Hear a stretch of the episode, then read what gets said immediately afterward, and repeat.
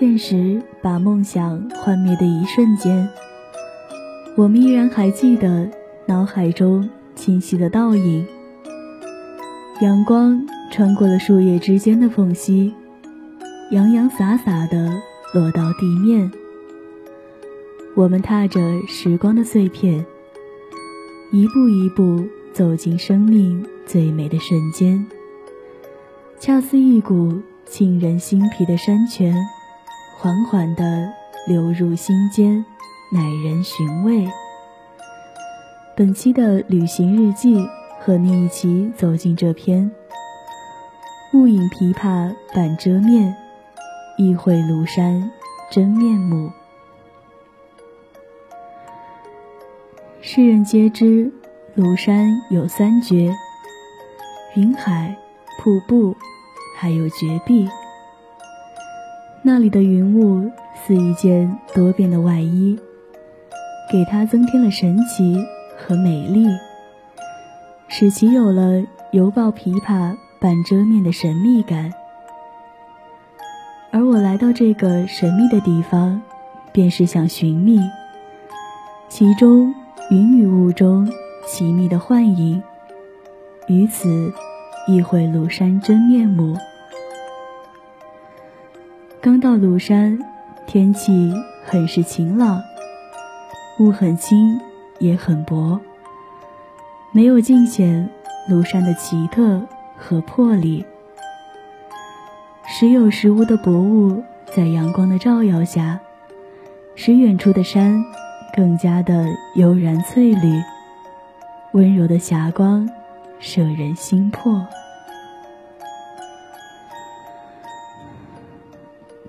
次日清早，走出宾馆，东方天空银白一片，浓雾在山间漂浮着，如农家青烟。浓雾轻软，宛如散落山间松绵。壮阔如海的雾中，远处的山时隐时现，虚无缥缈；时而若蛟龙潜渊。有如无数素蝶轻舞，变化万千。我缓缓来到韩坡口，这里早已聚集了很多人。这里是庐山观日出的最佳地点，也是中国著名的观日台。人头攒动，便也不觉得奇怪了。站在韩坡口。千里鄱阳尽收眼中，韩坡口也因而得名。可惜今天天气并不像昨日那般。只见东边的鄱阳湖全隐在浓雾之中，银色的浓雾翻滚着，霎时如白龙串海，银河倒泻。霎时，有清风慢走，一片迷蒙，令我不禁想到：雾色苍茫看劲松，乱云飞渡也从容。从寒坡口可以看到东边的五老峰和西边的大汉阳峰。这大汉阳峰是庐山最高的山峰。此时的山峰也在雾中时隐时现，宛如海外仙山，云雾飘过，更显峥嵘俏丽。我离开了韩坡口，天下起了微雨，雨丝轻轻地飘过，丝丝凉意落在肩头，也使得庐山增加了一份诗意、浪漫。和美丽，霎时雨霎时风，霎时云霎时雾。我拿出之前带来的伞撑开，在雨中缓行了一小段距离，来到了植物园。园中地势平坦，踏着淅淅沥沥的下雨，款款而行。脑海中。忽然浮现苏轼的“竹杖芒鞋轻胜马，谁怕一袭烟雨任平生。亦是诗句，也是我对于烟雨的幻想。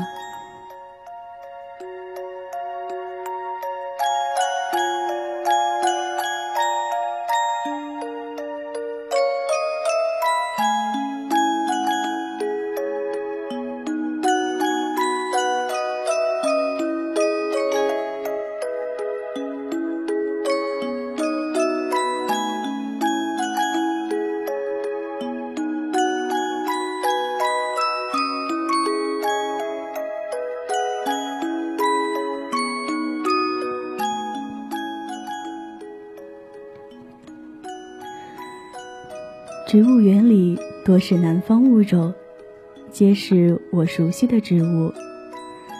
在这里还看到了杜鹃花。在这个季节，杜鹃是不开花的。红色的花瓣摄人心魂，仿佛间将这片空间都映成了红色，不愧为映山红的称谓。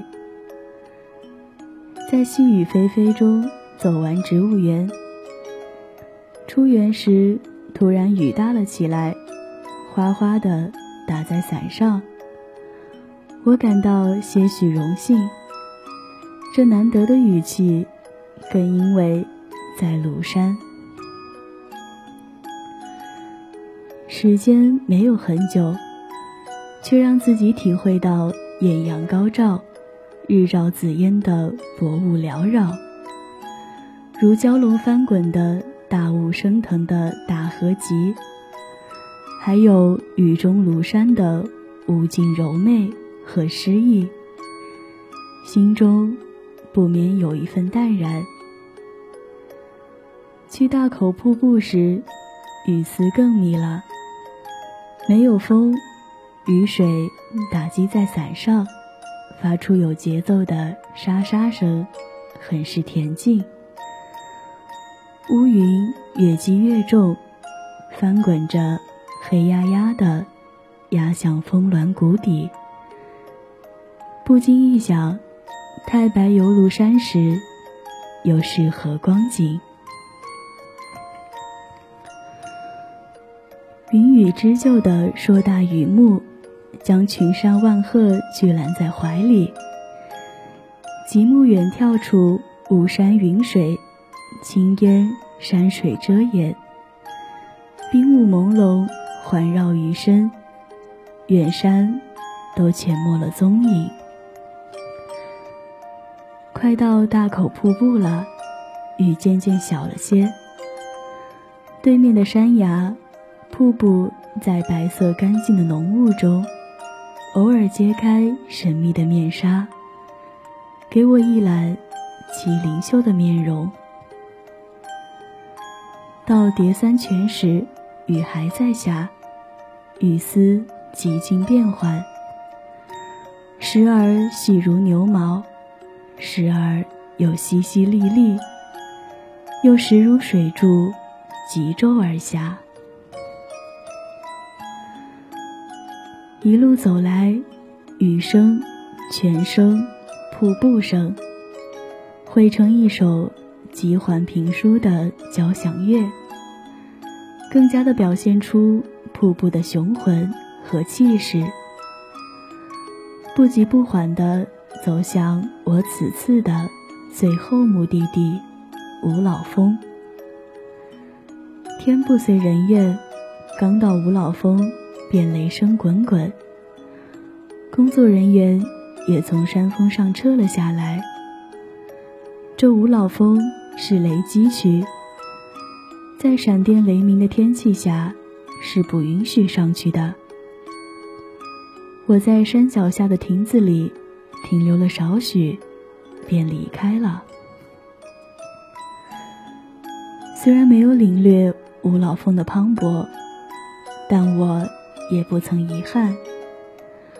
云中漫步，雨中敛情，已是此次庐山之行的最大收获。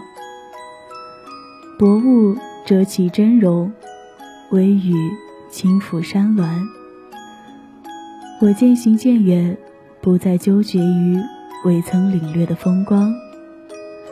手中的伞早已被我扔下，任由雨水打在我的身上。闭上眼，伸出手掌，静静感受着雨水的清凉，感受水珠滑落脸庞的酥痒。不好的心情也随着流逝。或许，自此可以不为诸事烦恼，让自己尽量过得洒脱，以全新的方式来面对生活。